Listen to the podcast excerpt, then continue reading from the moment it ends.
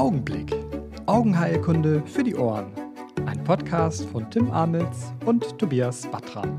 Wir sind beide Assistenzärzte in einer norddeutschen Uniklinik und wir haben erneut den Schulleiter angerufen. Herzlich willkommen, Julian Hormann. Hallo, guten Abend.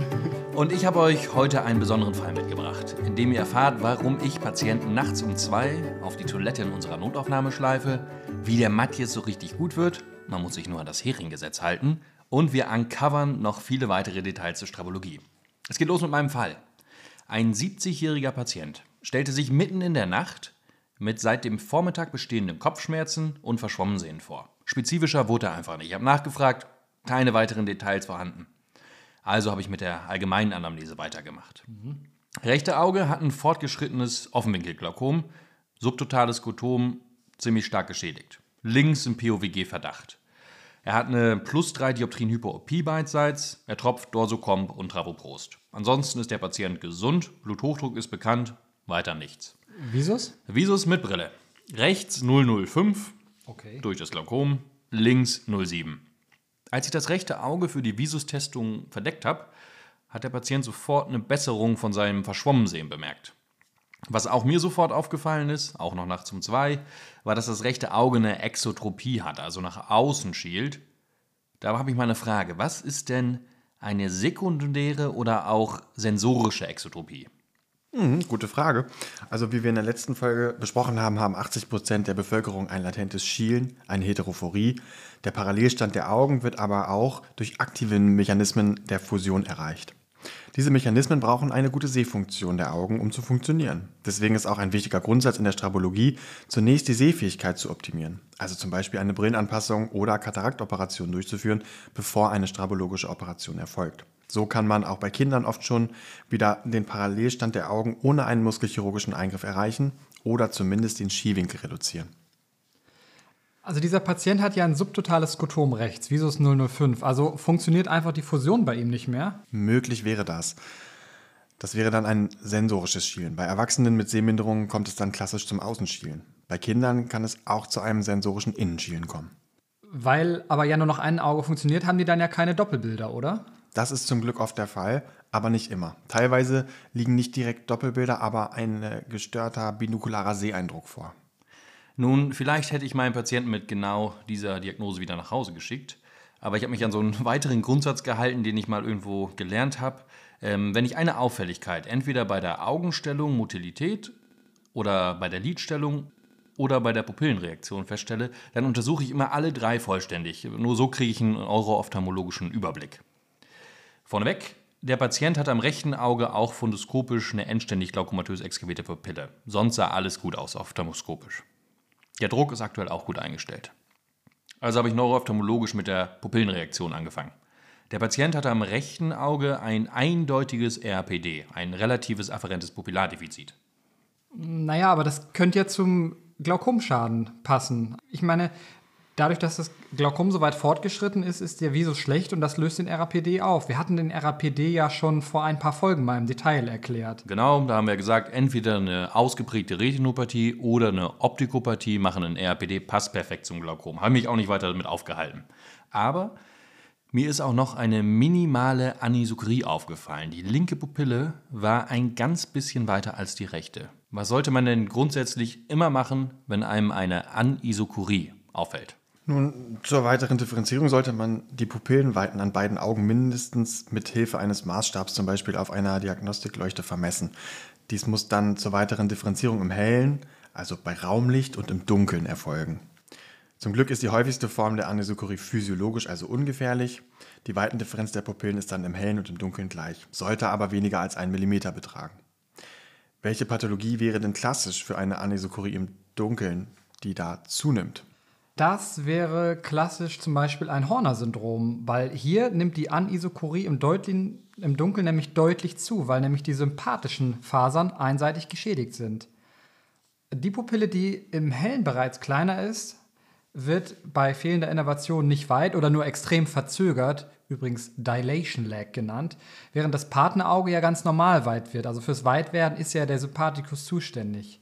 Das heißt, insgesamt kommt es zu einer deutlichen Zunahme der Anisokorie im Dunkeln. Was ist denn bei deinem Patienten jetzt passiert? Das linke Auge war ja nur ganz leicht weiter im Hellen und im Dunkeln konnte ich es dann gar nicht mehr richtig vermessen. Da konnte man fast nichts mehr feststellen. Insgesamt war das Ganze sehr, sehr leicht ausgeprägt. Grundsätzlich ist wichtig, dass man sich Folgendes vor Augen hält. Nimmt die Anisokorie im Dunkeln zu, ist die Seite mit der im hellen kleinen Pupille pathologisch. Wie zum Beispiel beim Horner-Syndrom. Die nicht dilatierende Pupille ist pathologisch und die Anisokorie nimmt im Dunkeln deutlich zu.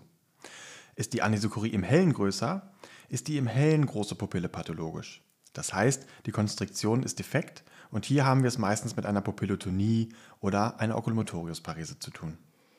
Und, aber ich erinnere mich, bei einer Pupillotonie wären nur segmental äh, so auf, auftretende Konstruktionen sichtbar. Man sagt auch wurmartige, äh, wurmartig am Pupillarsaum. Und das dann über ein paar Uhrzeit. Das ist so ganz klassisch bei einer Pupillotonie. Bei einer Oculomotorius-Parese hätte man natürlich noch weitere ophthalmologische Beschwerden und neuroophthalmologische Beschwerden. Was wäre denn noch eine Differentialdiagnose für eine im Dunkeln sich verringernde Anisokorie? Also im klinischen Alltag ist eine einseitig, einseitig weite Pupille überraschend oft auch durch eine unabsichtige Medikamenteneinnahme am Auge verursacht. Habt ihr da irgendwie Erfahrungen mal gemacht? Ähm, ich hatte nur eine Mal, ähm, und das war im chirurgischen Tertial in der Notaufnahme. Ähm, da ist eine professionelle Reiterin von Appassionata gekommen und die war vom Pferd gestürzt und hatte eine massive Anisokorie, aber eigentlich tat ihre Schulter weh. Und äh, die war letztendlich auch verletzt, aber die hatte ihr Pferd zuvor mit Atropin behandelt. Pferde kriegen wohl auch eine Uveitis. ähm, und hat sich dabei selber was von diesem Pferdeatropin ins Auge gegeben und das war seit anderthalb Wochen schon bei. Also das war schon abgeklärt worden. Ich glaube, wenn die akut mit Pferdesturz, mit einer Anisokorie gekommen wäre, die wäre in Teufels Da Küche hätte ich aber gekommen. auch ganz andere Sachen. Nee, genau, aber die konnte es schon noch direkt sagen, dass nur die Schulter wehtut und dass das schon bekannt war, dass sie Atropin ins Auge bekommen hat. Und das Pferd hat eine Uveitis oder warum gibt man bei Pferden Äh, Atropin? Das Pferde hat wohl eine Uveitis. Ich glaub nicht, die Anamnese war erschwert. Die Patientin war auch nicht gut belaufen über Uveitis-Form beim Pferd. Geht ja gar Aber ähm, es ist auch ein Dopingmittel. Ich habe das dann mal nachgeguckt. Ich weiß nicht, ob die mich angeflunkert hat. Also bei Pferden ist das verboten. Bei den Wettkampfpferden, aber es war ja ein Showpferd. Also keine Ahnung, aber Pferdeatropin. Atropin ist gar nicht so eine seltene Ursache. Also wir haben auch jetzt gerade ein sechsjähriges Mädchen behandelt, das im Bett ihrer großen Schwester geschlafen hat. Die große Schwester ist hochmyop und äh, wird derzeit auch mit Atropin behandelt. Zwar nur 0,01-prozentig, aber Für hat die Myopie-Prophylaxe, ne? Richtig, sie wird im Bett ihrer, also die Schwester wird im Bett getropft abends von der Mutter. Und ähm, jetzt hat die kleine Schwester in diesem Bett auf diesem Kopfkissen übernachtet. Und offensichtlich, da kam auch bei der Anamnese raus, geht das mit dem Tropfen manchmal auch nicht so einfach, sodass da auch durchaus wohl größere Mengen irgendwo landen. Und das hat scheinbar die kleine Schwester dann auch. Muss man in dem Moment aber auch dran denken und drauf kommen, ne? Das stimmt natürlich, das hat sich Und vor allem muss man dann äh, eine Tomographie der Hornhaut machen. Wenn die so das Auge übers Kissen reibt, dann ist der Keratokonus nicht weit. Dann, also da muss, man, da muss man schon direkt mal Urglasverband zur Nacht anordnen. Aber zurück zu meinem Patienten. Ähm, die Pupillenuntersuchung ergab also RAPD am rechten Auge, minimale Anisokorie mit dem linken Auge in hellen weiter als das rechte. Danach habe ich mir dann weiter die Lider angeguckt und die hingen beide ein bisschen. Also der Patient war auch nicht mehr der Jüngste.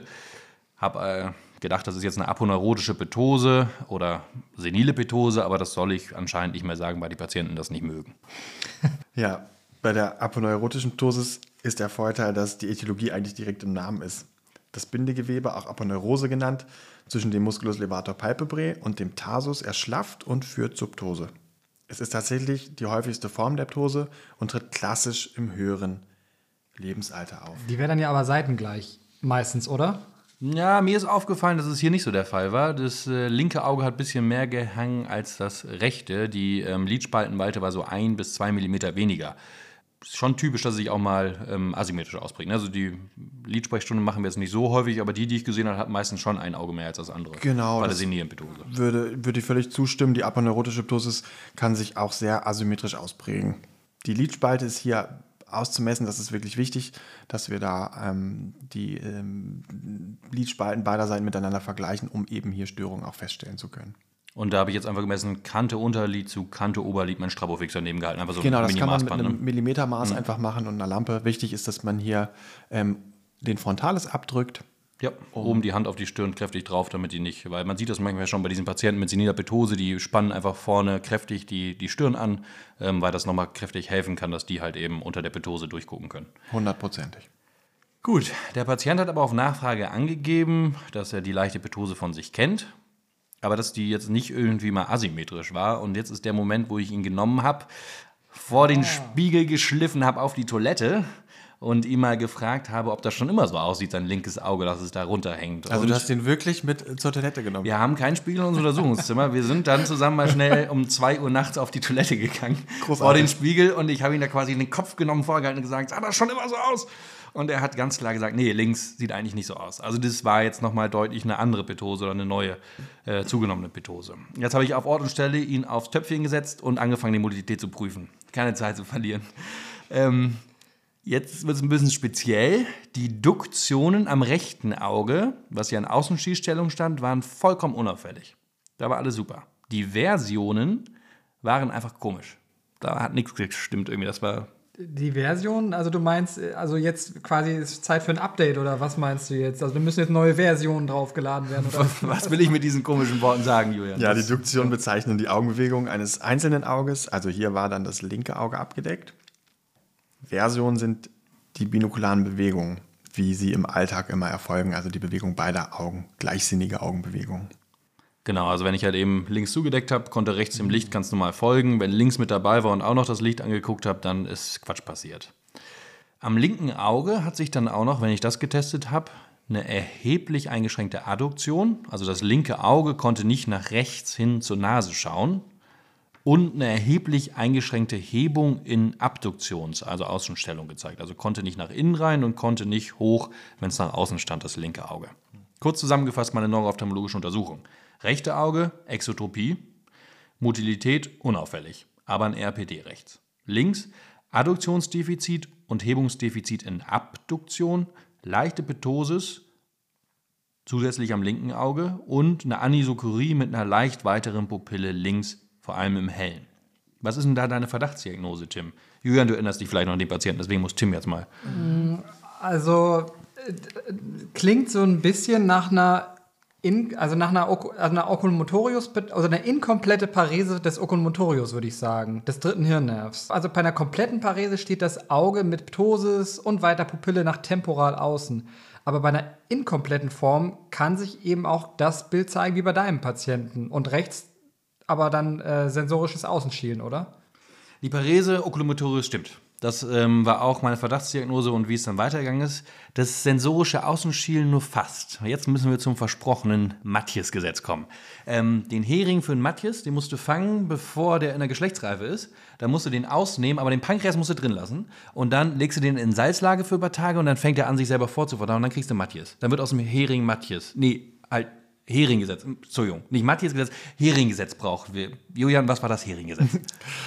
Ähm, Herings Gesetz der Innovation besagt, dass an beiden Augen die Muskeln, welche eine Bewegung in dieselbe Richtung bewirken, die zeitgleich gleiche und gleich starke Innervation erhalten. Also wollen wir nach rechts schauen, erhalten am rechten Auge der Musculus rectus lateralis und am linken Auge der Musculus rectus medialis das gleiche neuronale Signal. Da fließt der gleiche Strom könnte man sagen. Und wie du ganz richtig gesagt hast, sollte bei einer Oculomotorius-Parese das betroffene Auge nach außen und unten zeigen. Nur zwei äußere Augenmuskeln werden nicht vom Nervus oculomotorius innerviert. Der Musculus rectus lateralis, dieser bewirkt die Abduktion und der Musculus obliquus superior, dieser bewirkt über die Umlenkrolle, also die Trochlea, die Senkung des Bulbus. Also in Adduktion. Genau, und in meinem Fall war es jetzt so, dass das Gehirn gerne das gute Auge, das linke Auge, möglichst mittig haben wollte, um damit zu gucken. Also wurde das stärkstmöglichste Signal an den nicht gut funktionierenden Musculus rectus medialis am linken Auge geschickt, weil einfach die Leitung dahin, der Oculomotorius, kaputt war. Der hat nicht richtig funktioniert, also hat man da alles noch drauf geschickt, was geht, damit er möglichst mittig steht. Und zeitgleich hat der gut funktionierende, die gut funktionierende Leitung und der gut funktionierende Muskel am rechten Auge, der Rectus lateralis, genau dasselbe Signal bekommen, nach dem Hering-Gesetz. Augen, die in dieselbe Richtung, beide Augen bewegen, kriegen zeitgleich und gleich stark dieselbe Innervation.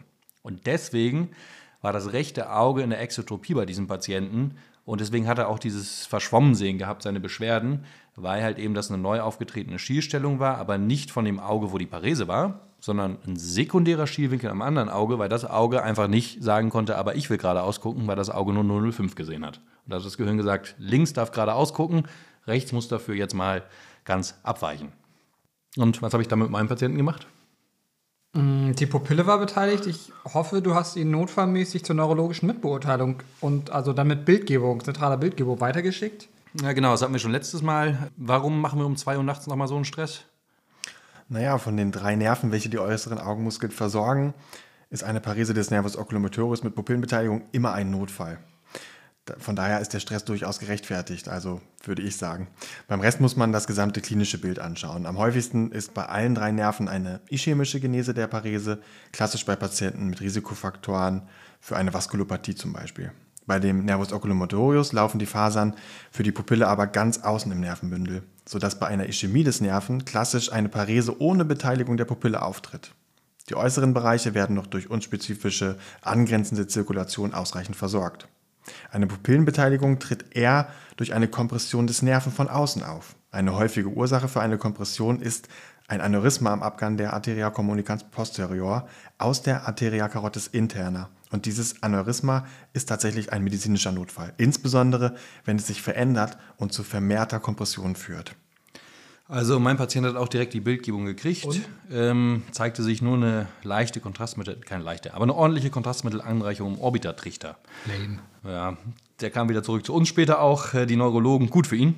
Ähm, und wir haben alles sehr, sehr breit abgeklärt. Also da wurden alle möglichen Antikörperlabore abgenommen und Serologien. Ähm, aber letztendlich ließ sich da keine Ursache finden für diese Entzündung in der Orbita. Und dann kommt die Diagnose unspezifische orbitale Inflammation oder Pseudotumor orbiter und, und, und. Da gibt es, glaube ich, 100 Namen für.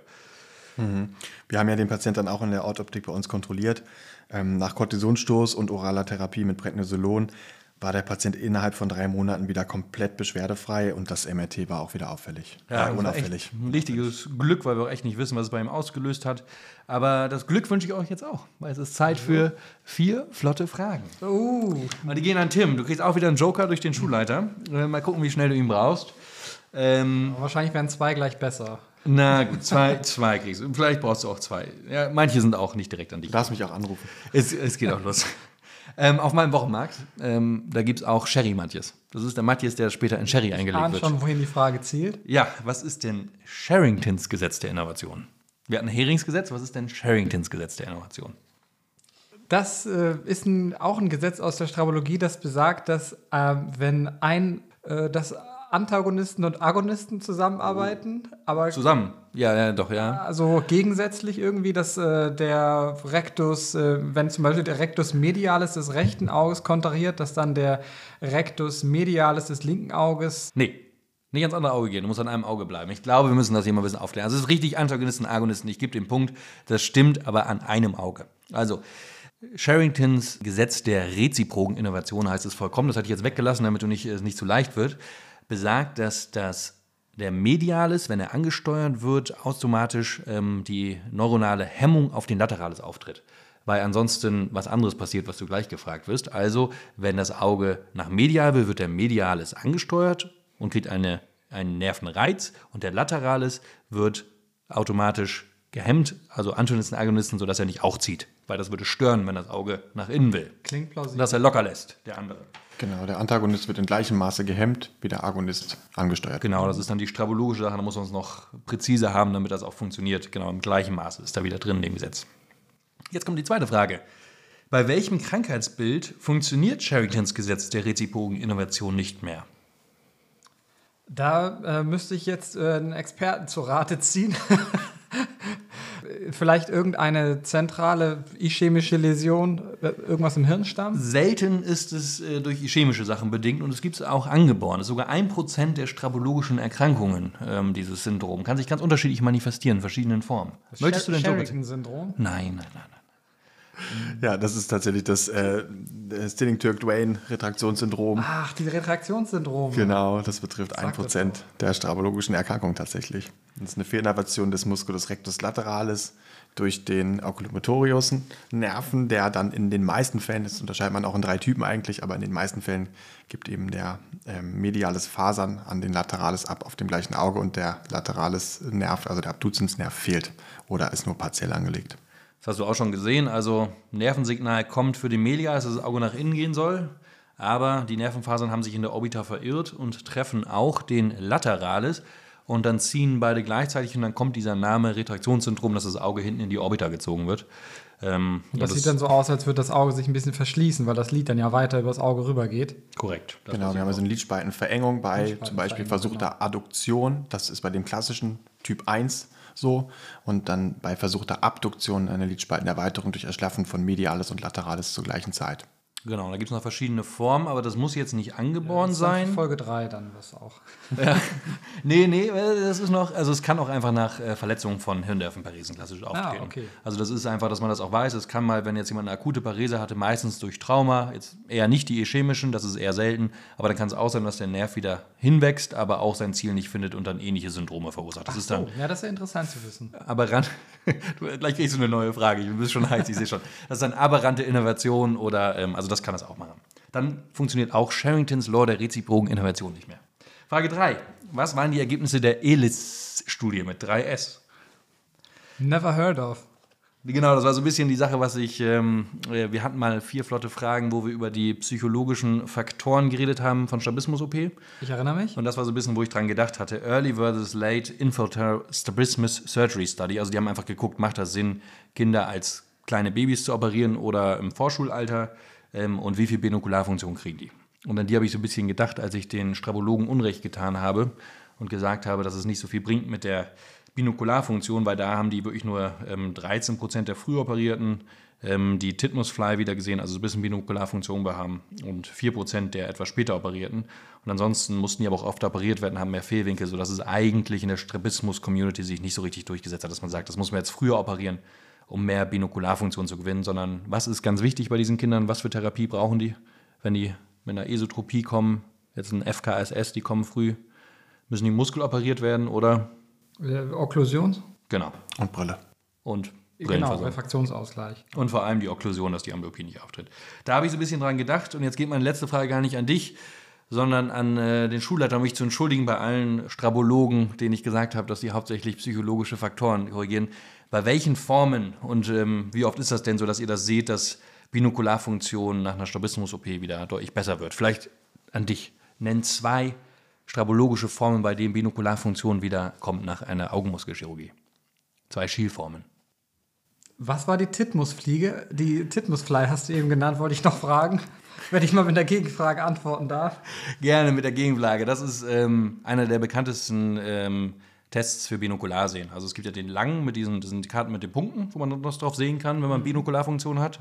Dann kriegt man einen 3D-Eindruck und die Titmusfly funktioniert anders. Die hat polarisierte Gläser. Also du setzt in der Brille auf mit polarisierten Gläsern und kriegst dann dadurch durch diese Testkarte, wo halt ein, eine, eine Fliege abgebildet ist, ähm, kannst du dann ähm, die Flügel hochstehen sehen. Bei Kindern kann man das ganz gut testen, weil die dann danach greifen oder sowas. Deswegen nutzt man das für Kinder.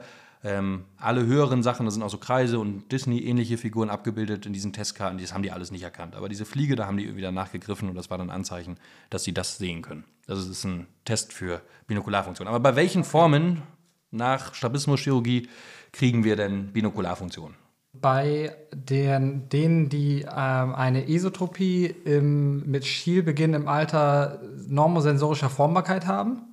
Genau, im Alter der Sensorische sensorischen Formbarkeit. oder die normosensorischen Spätschäler, ne? Das sind ja schon zwei. Genau, Ja, ausgezeichnet. Und natürlich auch die ganzen paretischen Schieler. Und ähm, stimmt. die kriegen auch alle die. Richtig, genau. Und grundsätzlich könnte man es eigentlich pauschal so sagen, dass wir Chancen auf Binokularsehen haben bei allen Patienten, die im ersten Lebensjahr insbesondere einen Parallelstand der Augen hatten, vielleicht auch nur eine Zeit lang, aber wo eben Binokularneurone angelegt worden sind. Also wo die Zellen für diese Binokularfähigkeit einfach, die Zellen einfach aufgebaut worden sind, im Gehirn da sind.